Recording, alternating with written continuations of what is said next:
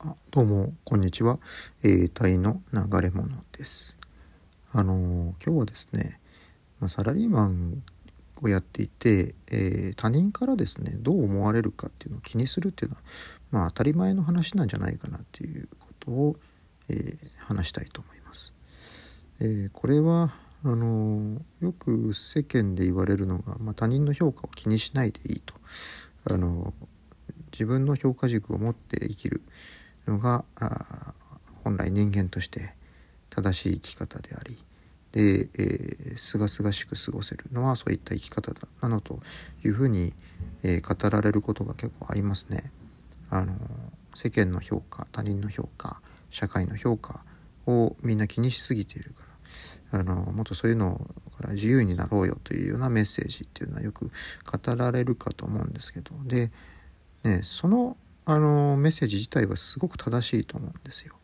で理想的な状態だと思います。でやっぱりあの社会によって、えーとまあ、教育によってでもですねかなり、えーまあ、我々、まああの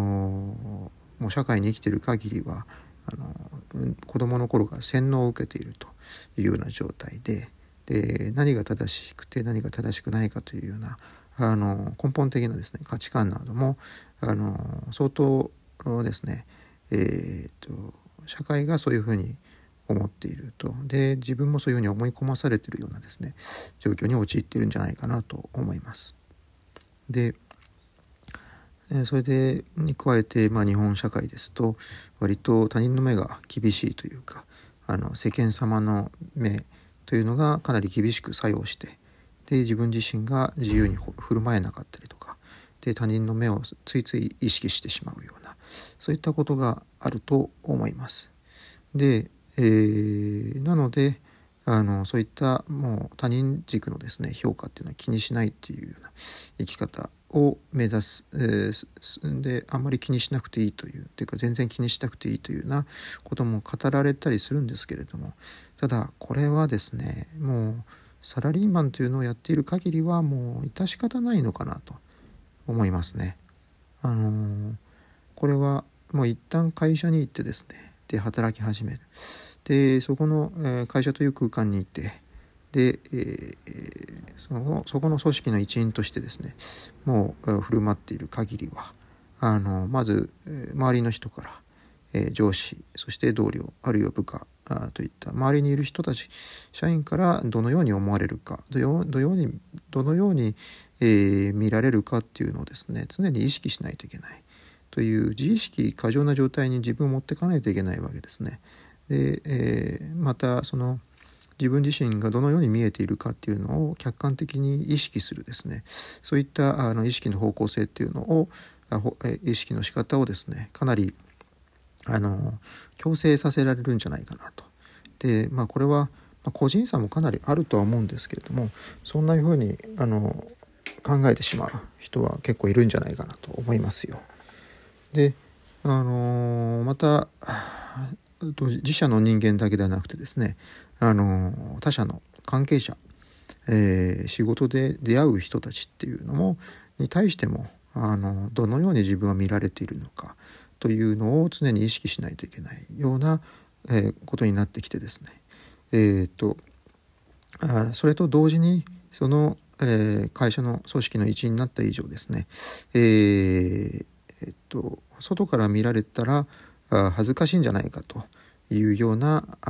言動であるとか振る舞いは慎んでもらいたいというようなあ会社からのですね圧力というかそういうのも組織からの圧力というのも生まれるんじゃないかと思います。えーまあ、以上のようなことからですねあのやはりいくらあの他人他人の評価は気にしなくていいという、えーと、ようなメッセージがですねあったとしてもそういうそれをですねあの会社員でサラリーマンでいながらそれそういった生き方を、えー、同時に実践していくっていうのはですね相当難しいということがあると思います。えー、それそうですねまあそれと同時にですねやはり会社員として生きていく以上あの自分自身の本来の、え、考えであるとか、まあ、性格キャラクターというのを押し隠してまあ、あるいはあのペルソナをですね付け替えてで、えー、仮面をですね付け替えて生活しないといけないという問題がやはり生じてきてしまうわけですね。で、えー、当然その自分自身がその別のペルソナをつけて生活しているっていうことを、あのー、きちんと認識していればいいんですけれどもでただ、あの、もう多分仕事が忙しいとかもう完全に会社人間、えー、になってしまっているあのまさしくですねあのオーガニゼーションマンとしてですねあの自分自身が規定されてしまってもうがんじがらめになっているような状態になってくるとあの自分がそのどんなペルソナをつけていたのかというのさえもう無自覚になってしまっていて、えー、そうなってくるともうやはり会社人間としてはもう末期的な症状というかですねあのことになるなっていると思います。ですからねあのいかに、えー、社会の、えー、社会においてですねそういったあの他人の言うことは、えー、ことは気にしなくていいといったことがあってもなかなかそういうことからはあの自由になれないということですね。で常にやはりあのやはりですね会社員であれば、まあ、そのまあこれ会社にもよると思うんですけどねその社風にもよると思うんですけどあのこの会社で、えー、自分自身があのその場でどんなことを言ったらいいかとかあのいうことを、えー、隠していかないといけないわけですね。あの考えてでその場にふさわしいことを言わないといけないと。であのその場でのその場その場でのですね最適解は何なのかっていうことですね。最適な、えー、コメントは何なのかっていうことを、えー、意識しつつですねあの、えー、話していかないといけない。でそれが、え周りの人からもあの何て言うんですかね非常に、え期待されているということがあって、まあ、まあただこのこのこういったお話っていうのはですね多分皆さんあのうすうすは気づいているというか、まあ、当然あのかなり程度の差こそあれですねあの重々あのもう意識されていることだと思うんですね。で、えー、同じ、えー、例えば同僚の間であっても本当に仲のいい人であればあのこういったお話っていうのは共有できたりはするんでしょうけれどもあの実際のところやはりその公の場面においてはあのやはりそういったあの本音であの話すっていうことはですね、えー、なかなかできないということがあってでそういった時にどうしてもあの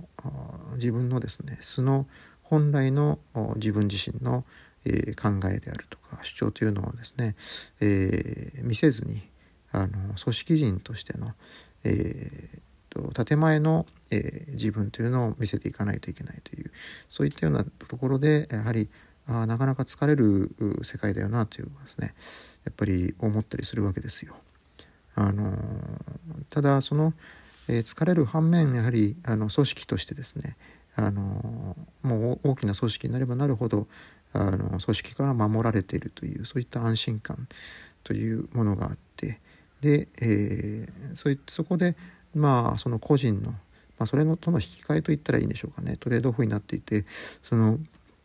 自分自身が、えーと、そこの